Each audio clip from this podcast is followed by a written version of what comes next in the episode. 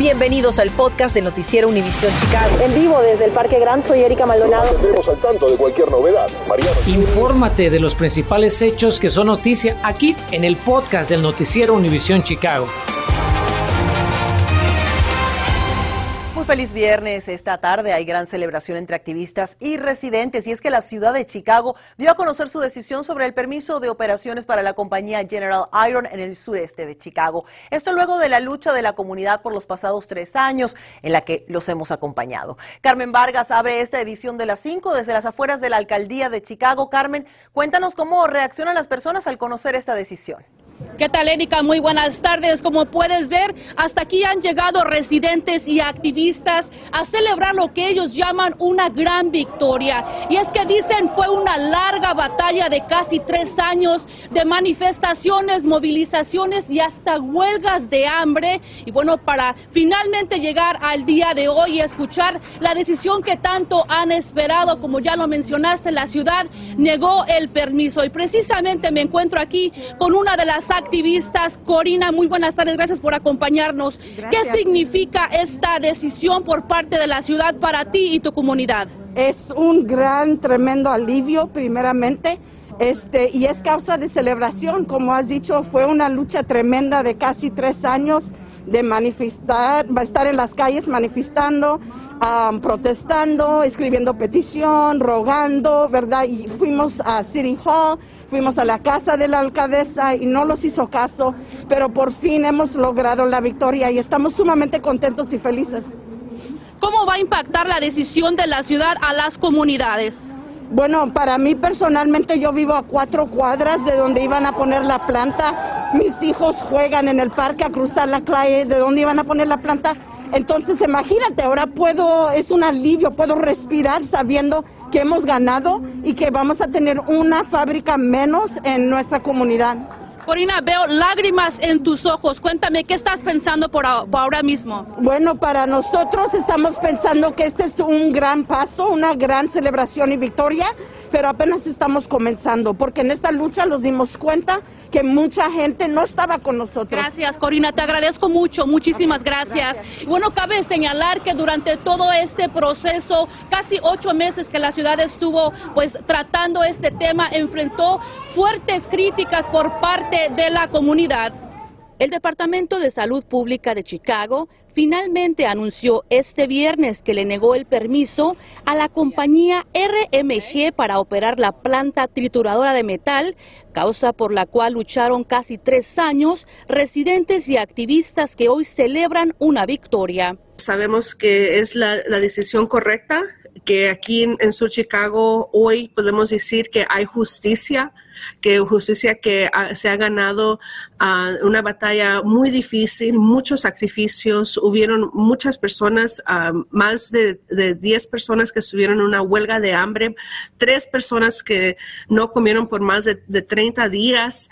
En el comunicado dijeron que el Departamento de Salud encontró cambios potenciales a la calidad del aire en las comunidades circunvecinas y que el historial de la compañía operando instalaciones similares presenta un riesgo inaceptable. No te puedes imaginar lo bien que se siente saber que fuimos escuchados, que la ciudad escuchó nuestra voz y pudo corregir un problema que nos iba a traer ah, mucha contaminación a nuestra área y mucho sufrimiento. El anuncio llega después de que se realizara una evaluación de impacto de salud que duró ocho meses, la cual fue recomendada por la Agencia de Protección Ambiental de los Estados Unidos, así como tres foros donde participó la comunidad tenemos una oportunidad de, cambiar la, situación de nuestra comunidad. Eso solamente es el principio. De aquí para adelante vamos a tener que tener eh, lo que pasó aquí en cuenta para tener las leyes, las, las pólizas, los usos de, la, del terreno de aquí, de esta área, junto del el, río Calumet, y pensar en una una nueva manera de, poder desarrollar eh, esta área. Por su parte, Reserve Management Group, la compañía matriz de Southside Recycling, dijo a través de un comunicado que dice en parte, seguiremos buscando todas las vías legales para impugnar esta decisión, incluida nuestra demanda contra la ciudad, lo que probablemente resultará en que los contribuyentes se vean obligados a pagar cientos de millones de dólares en daños. Bien, cabe señalar que la ciudad dijo que RMG podrá seguir operando el resto de sus compañías siempre y cuando éstas cuenten con los permisos apropiados. Estamos reportando en vivo desde el centro de la ciudad. Carmen Vargas, Noticias, Univisión Chicago. Gracias, Carmen. Y mientras el barrio de las empacadoras, allí pues dos familias resultan afectadas por envenenamiento con monóxido de carbono. La emergencia ocurrió en una vivienda de dos pisos en la cuadra 4900 sur de la avenida Silly, alrededor de las 3 de la madrugada. A esta hora, tres niños y tres adultos se encuentran hospitalizados por intoxicación con el llamado asesino silencioso. Bomberos investigan qué fue lo que detonó la fuga y por lo pronto cerraron la línea de gas de esa vivienda. Mi compañero Jesse Echeverría habló con un familiar de los afectados. Um, my, mom. Mi mamá y mi sobrino son los que dieron positivo por intoxicación de monóxido de carbono. Los otros niños no. En ese departamento vive mi hermana y sus cuatro hijos. Mi mamá a veces se queda ahí y así fue anoche. Mi madre tiene 53 años, mi sobrino tiene cuatro. Nunca perdieron el conocimiento, solo se sentían muy enfermos. Me alegra saber que todos los afectados están bien. Por cierto, que le pedimos que siga estas recomendaciones para evitar un envenenamiento. Instale detectores de monóxido de carbono, cambie las pilas de estos aparatos cada seis meses, dele mantenimiento profesional a su calefacción al menos una vez al año, no use parrillas a carbono, estufas portátiles dentro de su hogar y no deje en marcha el motor de su auto en ningún lugar cerrado. Bueno, la otra noticia que monitoreamos de cerca es en materia del tiempo, pues tras la tormenta invernal de ayer, hoy otro sistema viene en camino, mismo que sigue muy de cerca nuestra meteoróloga Ligia Granados. Ligia, buenas tardes, ¿ya hay advertencias? Ya las hay, Erika, ¿cómo estás? Muy buenas tardes después de la tormenta de ayer. Hoy nos despertamos con frío, pero con mucho sol. Hemos tenido tiempo de respirar un poquito antes de que nos llegue la siguiente ronda de nieve. Ahora mismo ya hemos visto aumento en la nubosidad y si abro mi toma de satélite, ahí tiene ese sistema, es un frente frío que desde sectores del norte, mire, está poquito a poquito bajando hacia nuestra región y eventualmente estará llegando al área de Chicago, dejándonos algo de nieve que no se espera sea una acumulación significativa definitivamente, pero sabe que sí por momentos podría ser intensa. A eso se le suman los fuertes vientos. En este momento, mire, Chicago, Cícero, ya con ráfagas que están casi rondando las 40 millas por hora, en Waukegan 41 millas por hora, así que efectivamente hay dos advertencias ya, una por fuerte viento en el condado de McHenry y también Lake, mientras que el resto del área se mantiene con advertencia de tiempo invernal. Esto será hasta mañana tempranito. ¿Por qué? Bueno, porque ese fuerte viento estará haciendo volar también la nieve que de por sí ya tenemos en el suelo, generando condiciones en carretera peligrosas y de escasa visibilidad. Las temperaturas ahí las tiene en los 20 medios por hora y ese fuerte viento dándonos sensaciones mucho más frías. Yo desde luego regreso con lo que nos espera el resto de la tarde. ¿A qué hora llega esa nieve? Se lo cuento enseguida. Gracias, Ligia. Y anoche les tuvimos las imágenes del accidente que involucró a decenas de vehículos en la Interestatal 39 y hoy dan a conocer más detalles. La policía de Illinois dice que 19 camiones y 9 autos de pasajeros sufrieron daños en el accidente sin heridos que lamentar, por suerte. Además, otros vehículos se deslizaron en el área, pero sin daños. La Interestatal 39 en sentido sur permaneció cerrada por labores de limpieza y la investigación correspondiente. En nuestra aplicación puede ver más de estas impresionantes imágenes. Analizamos el fallo que dio eh, tarde anoche una corte de apelaciones de Illinois que deja a discreción de los distritos escolares el uso de las mascarillas. Y tras esta decisión, un especialista nos dice qué tan seguros estarán los niños en las escuelas que hagan los cubrebocas opcionales. Infórmate de los principales hechos que son noticia aquí en el podcast de Noticiero Univisión Chicago.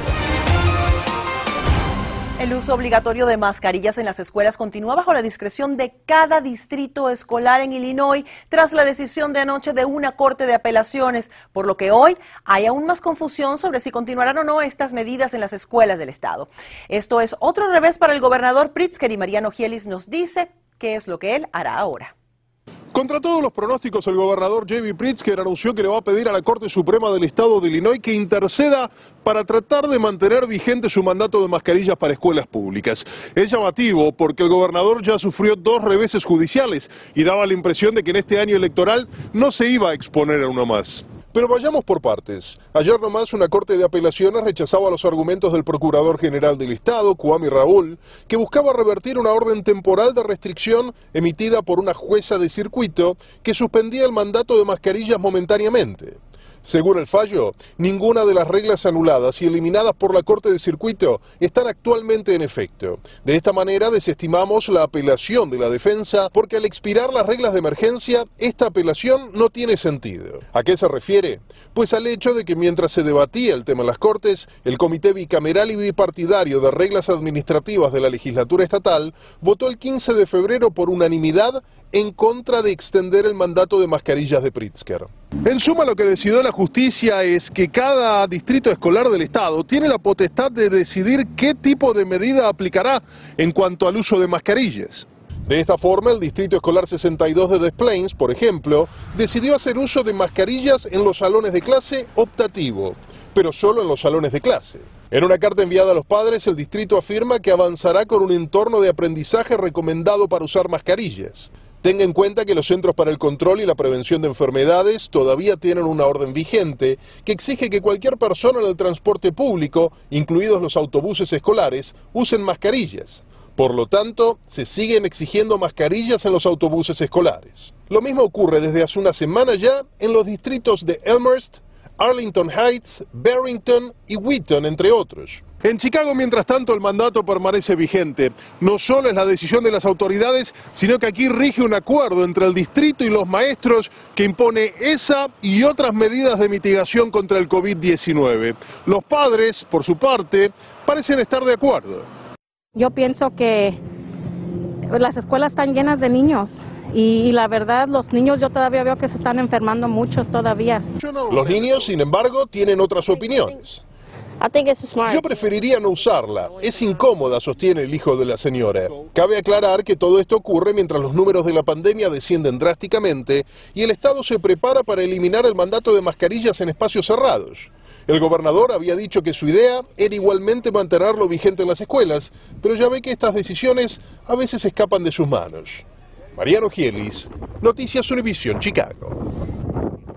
Y mientras esto sucede aquí en Illinois, en el vecino estado de Indiana anuncian la suspensión de mascarillas en todos los planteles escolares. El Departamento de Salud de ese estado dijo que a partir del próximo miércoles 23 de febrero, las escuelas tampoco tendrán que reportar el número de contagios de coronavirus entre sus alumnos y el personal.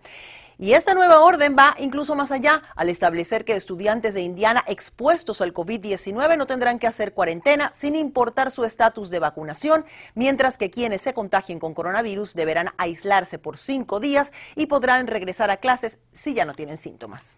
Porque la salud de sus hijos es muy importante para nosotros. En Noticias Univisión Chicago analizamos esta tarde la importancia que tienen las mascarillas en los salones de clase.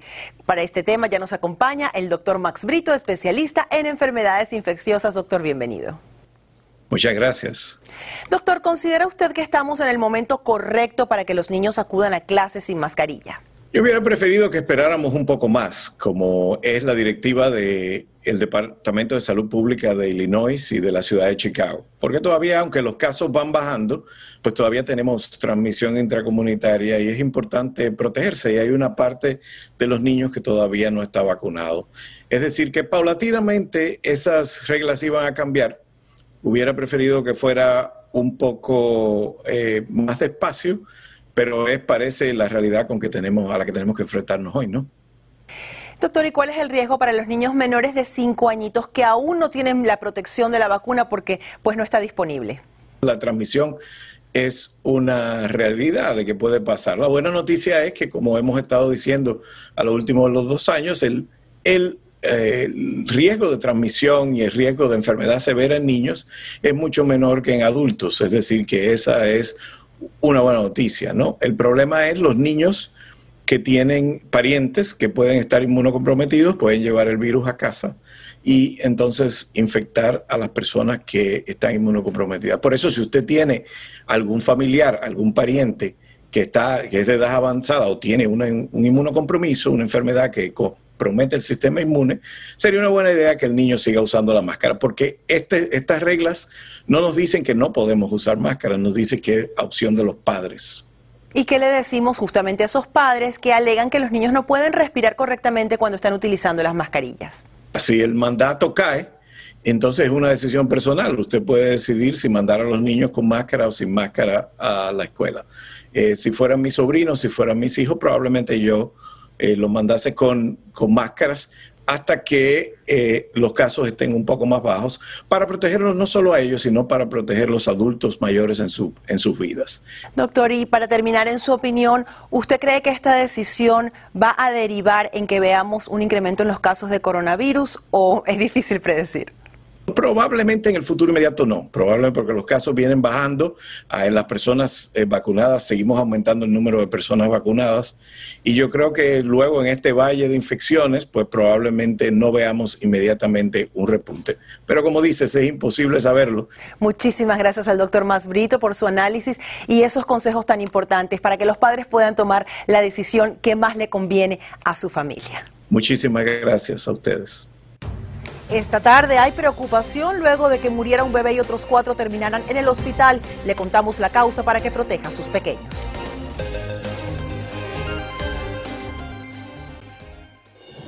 Continuamos con el podcast del noticiero Univisión Chicago. Repasemos ahora los números de la pandemia en Illinois. En la última semana reportan 20.896 nuevos casos de COVID-19 y lamentablemente 417 personas más cobra pues la vida de este virus. La buena noticia es que sigue disminuyendo el nivel de propagación comunitaria. Para que se dé una idea, hace una semana el reporte semanal era de casi 30 mil contagios y 499 muertes. Ahora, hasta anoche 1.590 pacientes con COVID-19 estaban hospitalizados, 303 en cuidado intensivo y 132 conectados a respiradores. La tasa de positividad de contagios baja nuevamente al 2.4%.